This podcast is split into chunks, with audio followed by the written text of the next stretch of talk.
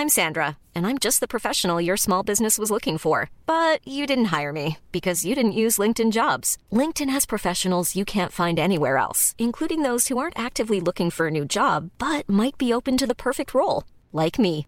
In a given month, over 70% of LinkedIn users don't visit other leading job sites. So if you're not looking on LinkedIn, you'll miss out on great candidates like Sandra. Start hiring professionals like a professional. Post your free job on linkedin.com/people today. Théâtre à emporter est un podcast où je propose des exercices de théâtre à ceux qui l'enseignent, mais aussi tout autre enseignant, éducateur, coach et parent. Des exercices pour tous les âges qui permettent d'apprendre et travailler sur soi d'une façon ludique. Et je vous ferai part de mon expérience, de ce que chaque activité a apporté à mes cours et à mes élèves et quelques anecdotes. Levez de rideau.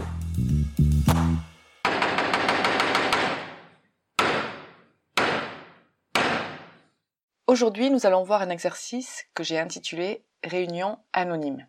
C'est un exercice qui a besoin d'un à plusieurs participants, peu importe la quantité en fait. Donc, le déroulement de l'exercice. Tout d'abord, je demande aux participants de faire un cercle. Et je fais aussi partie du cercle. C'est un exercice qui m'a été inspiré par les groupes d'alcooliques anonymes. Et en fait, il s'agit d'une réunion de personnes qui se retrouvent au même endroit, dans le même intérêt, c'est-à-dire parler d'un sujet en commun.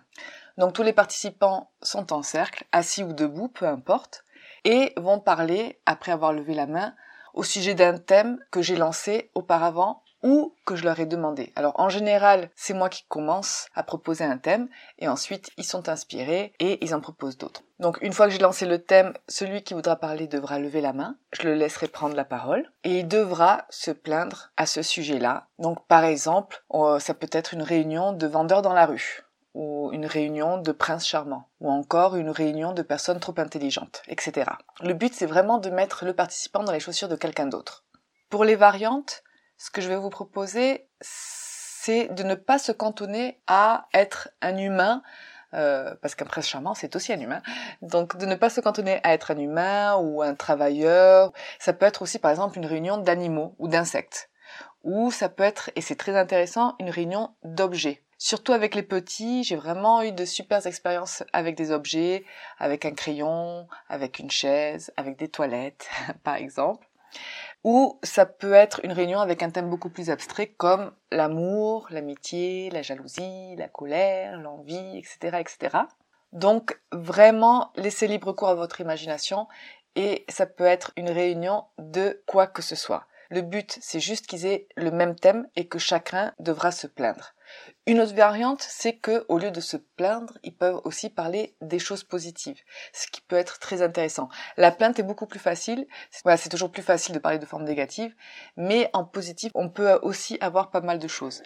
Moi, j'ai beaucoup plus travaillé en cours les réunions de plainte, mais je pense qu'il me reste encore un petit peu plus à explorer du côté du positif. Et ça peut être tout à fait aussi, par exemple, une réunion un peu politique où euh, les personnes présentes proposent, je sais pas, des, des solutions au gouvernement sur certains sujets. Maintenant, les observations que j'ai fait pendant l'exercice. Alors, c'est un exercice que les participants adorent faire et j'ai remarqué surtout les petits. Par exemple, au cours de cette dernière année, je crois que 80% des cours que j'ai donnés aux enfants, ils m'ont demandé de faire cet exercice. Ils adorent ça. Et quand je lance un exercice, et je vous l'avais dit auparavant, j'aime faire durer l'exercice un maximum parce qu'au début les idées sont les plus simples et au fur et à mesure il y a vraiment des idées très très intéressantes qui commencent à se présenter. Faire durer l'exercice, c'est quelque chose que j'aime faire pour voir jusqu'où ils peuvent aller et on est souvent très très surpris. C'est aussi un exercice qui permet aux participants de parler de certaines émotions ciblées ou de parler de certains thèmes qui touchent certains mais qui n'osent pas en parler. Par exemple, euh, l'abus, les problèmes à l'école, les relations familiales, etc., etc. Mais aussi de se mettre à la place des autres. J'ai un souvenir qui me vient où j'avais fait une réunion de mamans avec des préadolescents, je pense, ils avaient entre 12 et 13 ans, 12, 14, 12, 13 ans, quelque chose comme ça. Et on avait fait une réunion de mamans, donc où eux étaient des mamans, et c'était à mourir de rire parce que justement ils parlaient un peu à la place de leur mère et puis en plus ils entendaient leurs amis parler comme si c'était leur mère et donc je pense que ils ont bien rigolé mais en même temps ils se sont bien rendus compte de la réalité dans laquelle par exemple vivait leur maman. Donc ça peut permettre de parler de certaines émotions bloquées, frustrantes, mais aussi au contraire, ça peut parler d'émotions beaucoup plus positives, comme par exemple découvrir ou faire partager des envies. Une fois, j'avais fait un exercice, c'était la réunion de ceux qui ont un rêve. Et du coup, c'était très intéressant parce que, bien évidemment, ils essayent de se mettre dans les chaussures de quelqu'un d'autre, mais bien souvent, ils parlent d'eux-mêmes. Étonnamment, les réunions d'objets, par exemple entre fourchettes, peut devenir très intéressant parce que ça leur permet d'élargir le champ de l'imagination en se mettant à la place d'objets pensants et donc d'imaginer de quoi ils auraient à se plaindre ou pas. C'est un exercice aussi que j'utilise pas mal quand on est sur le point de monter une pièce de théâtre et qu'on a des personnages à travailler parce que ça aide beaucoup dans la construction justement du personnage. Et je m'en sers beaucoup quand j'écris une pièce de théâtre et quand je veux avoir des idées sur des traits de caractère ou des scènes de personnages. Donc c'est un exercice qui travaille beaucoup l'imagination, la créativité, c'est un exercice dynamique qui permet la cohésion de groupe parce qu'ils rigolent vraiment vraiment beaucoup entre eux. Ils sont souvent très surpris de ce que les autres ont comme idée et ils cherchent à approfondir un petit peu plus. Et c'est un exercice très bon pour travailler la construction de personnages. D'ailleurs, de mon côté, c'est un exercice que j'aime faire avec mes enfants quand on est à table ou quand on est dans un endroit et on ne sait pas trop quoi faire et je dis tiens, et si on était telle personne là-bas ou si on était tel objet, comment on penserait non? Donc c'est un peu imaginer un petit peu d'altruisme, d'imaginer qu'est-ce que quelqu'un, quelque chose peut penser et ça peut devenir très sympa. C'est fini pour cet exercice et je vous dis à très bientôt.